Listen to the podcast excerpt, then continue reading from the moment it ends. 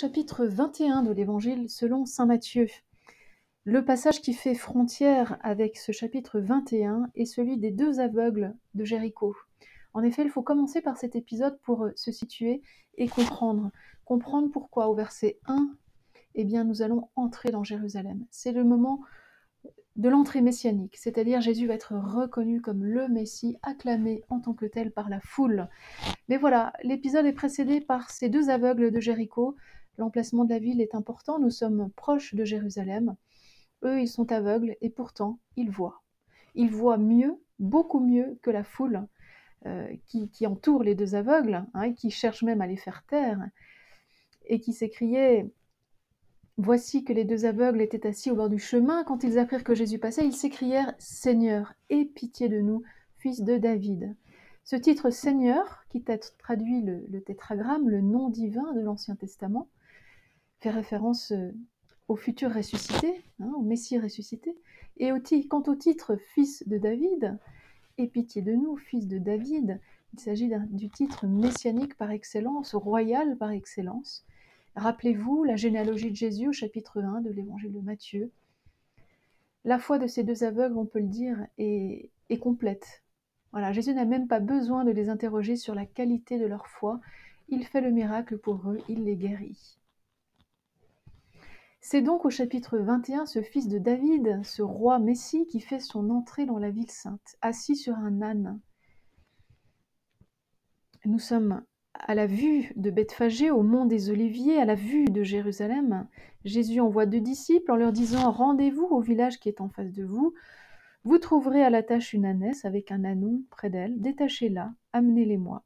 Si quelqu'un vous dit quelque chose, vous direz Le Seigneur en a besoin, et aussitôt il les renverra. Ceci advint pour que l'oracle du prophète s'accomplisse.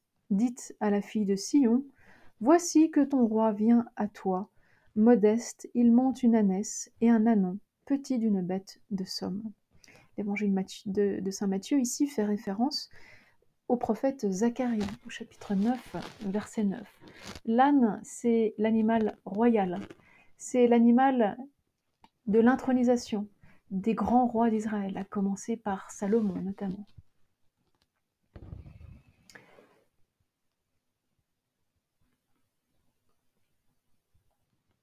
Les disciples allèrent donc, et faisant comme le leur avait ordonné Jésus, ils amenèrent l'ânesse et l'ânon, puis ils disposèrent sur eux leurs manteaux, et Jésus s'assit dessus. Alors les gens, en très nombreuses foules, étendirent leurs manteaux sur le chemin, d'autres coupaient des branches aux arbres et jonchaient le chemin. Les foules qui marchaient devant lui, et celles qui suivaient, criaient Hosanna au fils de David, béni soit celui qui vient au nom du Seigneur, Hosanna au plus haut des cieux. Les foules ici entonnent le psaume 118. C'est le psaume que nous chantons chaque année lors de la fête des rameaux. Je vous lis les versets 25 et 26 du psaume 118. De grâce, Seigneur, donne le salut. De grâce, Seigneur, donne la victoire. Béni soit au nom du Seigneur, celui qui vient. Nous vous bénissons de la maison du Seigneur. Matthieu s'est donné la liberté de changer quelques mots dans ces versets, surtout de rajouter l'expression fils de David qui va résonner tout au long de ce chapitre 21 et 22 de cette grande section. Ce même refrain va d'ailleurs retentir encore dans la bouche des enfants en 21-15, lorsque Jésus vient de chasser les vendeurs et acheteurs du temple. Voyant les prodiges qu'il venait d'accomplir, des enfants criaient dans le temple. Hosanna au fils de David. Les grands prêtres et les scribes étaient indignés et lui disaient Tu entends ce qu'ils disent? Parfaitement, leur disait Jésus. N'avez-vous pas lu ce texte? Jésus cite ici à nouveau l'écriture et le psaume. Dans la bouche des tout petits et des nourrissons, tu t'es ménagé une louange. Voilà, Jésus ne refuse absolument pas que les aveugles et les petits enfants, ainsi que la foule qui l'acclame dans cette entrée à Jérusalem, lui donnent ce titre de fils de David. Alors nous avançons et puis nous parvenons à deux épisodes, deux épisodes qui vont entourer le petit, le petit récit du figuier stérile. Deux épisodes qui, sont, qui se situent au temple. Et c'est cela dont nous allons parler. Mais avant d'y avant venir, il faut dire ce qui se trouve au cœur de ces deux épisodes, c'est justement cette petite euh, image du figuier stérile et desséché que Jésus va employer et qui va être en fait la clé de compréhension des deux textes concernant le temple. Alors ce qu'il faut euh, rappeler pour commencer, cet épisode central nous dit la chose suivante. Il eut faim.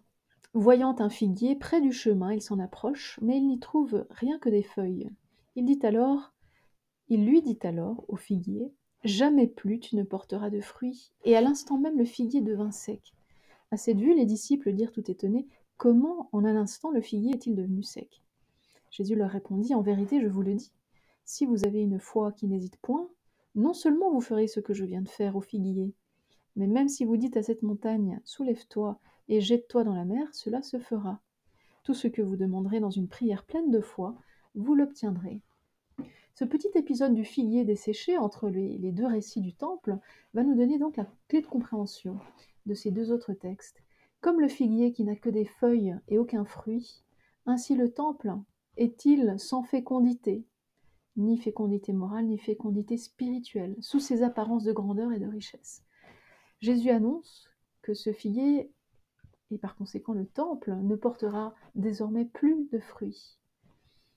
Alors que vient faire Jésus au temple dans le premier épisode?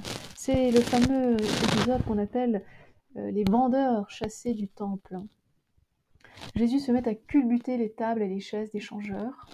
Il justifie son action par une double référence à l'Ancien Testament.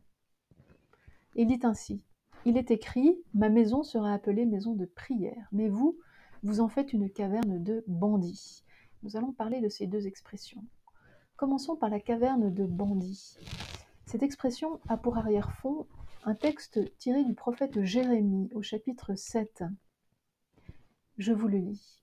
Pouvez-vous donc commettre le rapt, le meurtre, l'adultère, prêter de faux serments, brûler des offrandes à Baal, courir après d'autres dieux qui ne se sont pas occupés de vous, puis venir vous présenter devant moi dans cette maison sur laquelle mon nom a été proclamé, et dire Nous sommes sauvés, et puis continuer à commettre toutes ces horreurs cette maison, c'est le verset 11, sur laquelle mon nom a été proclamé, la prenez-vous donc pour une caverne de bandits Moi, en tout cas, je vois qu'il en est ainsi, oracle du Seigneur. Jérémie 7, 9 à 11. Le temple n'est plus le lieu où l'on rencontre Dieu. Le temple a été perverti. Et vous remarquerez que lorsque Jésus sort du temple, il est seul. C'est le verset 17. Ce détail veut peut-être dire, comme l'affirment certaines interprétations, qu'au sortir du temple, en quittant le temple, il ne reste finalement que Jésus seul, lui seul. Le temple a achevé son service. Peut-être Jésus lui-même va-t-il remplacer ce temple Mais cela nous sera dévoilé plus en avant dans l'Évangile, et cette idée sera développée notamment par l'évangéliste Jean. En tous les cas, il ne reste que Jésus, et c'est en lui que désormais nous avons à rendre un culte au Père. La deuxième expression qui, est mentionnée dans, ce, dans ce passage, c'est celui de la maison de prière. Là encore, euh, Jésus fait référence à un autre prophète, le prophète Isaïe, au chapitre 56. Je les mènerai à ma sainte montagne, je les comblerai de joie dans ma maison de prière. Leurs holocaustes et leurs sacrifices seront agréés sur mon autel, car ma maison sera appelée maison de prière pour tous les peuples. Le temple est une maison de prière, le lieu par excellence où l'on rencontre Dieu, où la présence divine habite. D'ailleurs, cette allusion à la prière euh, n'est pas sans référence à la fin du petit épisode sur le figuier stérile et desséché que nous venons de commenter, puisque Jésus terminait en disant Tout ce que vous demanderez dans une prière pleine de foi, vous l'obtiendrez.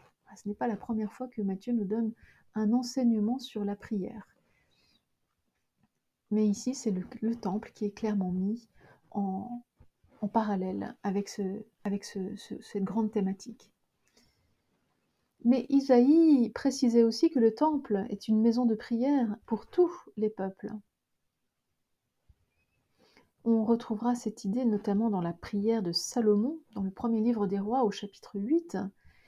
Vous savez, lorsque Salomon a terminé de construire le temple, il va le consacrer.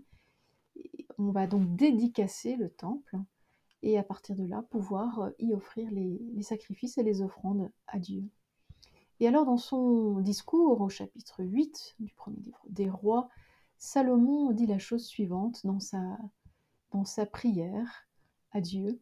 Même l'étranger, lui qui n'appartient pas à Israël, ton peuple, s'il vient d'un pays lointain à cause de ton nom, car on entendra parler de ton grand nom, de ta main forte et de ton bras étendu, s'il vient prier en cette maison. Toi, écoute depuis le ciel, depuis la demeure où tu habites, Agis selon tout ce que t'aura demandé l'étranger, afin que tous les peuples de la terre connaissent ton nom, et que comme Israël ton peuple, ils te craignent et qu'ils sachent que ton nom a été prononcé sur cette maison que j'ai bâtie. Voilà. On comprend on comprend qu'il y a une ouverture très universelle derrière finalement cet épisode euh, du temple, cet épisode où Jésus chasse euh, les vendeurs du temple, où il appelle euh, le temple à, redevenir ce pourquoi il a été pensé, une maison de prière pour tous les peuples.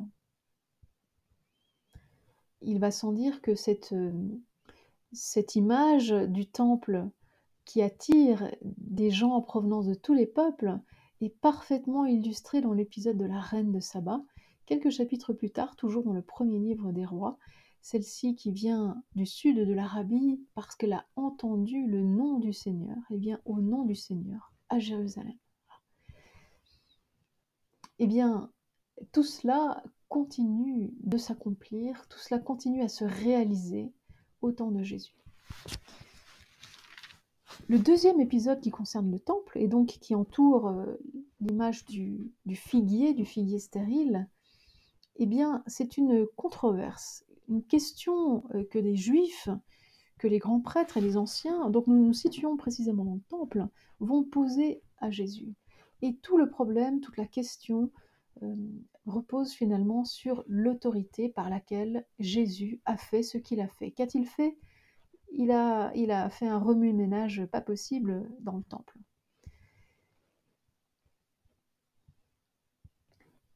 On imagine facilement d'ailleurs l'indignation des prêtres. Hein. Qu'est-ce qui autorise cet homme à se laisser acclamer d'abord fils de Dieu par les foules, à, arriver assis sur un âne, à entrer sur un âne dans Jérusalem, et puis en plus à avoir ce geste de, sainte violence, de sainte colère envers euh, les vendeurs du temple. D'où lui vient donc euh, son autorité?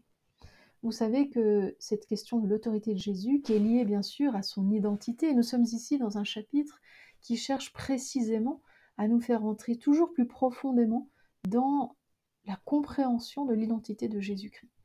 Jésus-Christ, Messie, Messie d'Israël. Donc cette question de l'autorité de Jésus occupe Matthieu tout au long de son évangile. Hein, ce n'est pas la première fois que cette, cette thématique apparaît. Tout l'enjeu ici est de savoir qui est Jésus. On a déjà pu constater que hum, l'autorité de Jésus, notamment au regard du chapitre 5 de l'Évangile, est égale, voire supérieure à la loi, puisqu'elle la corrige.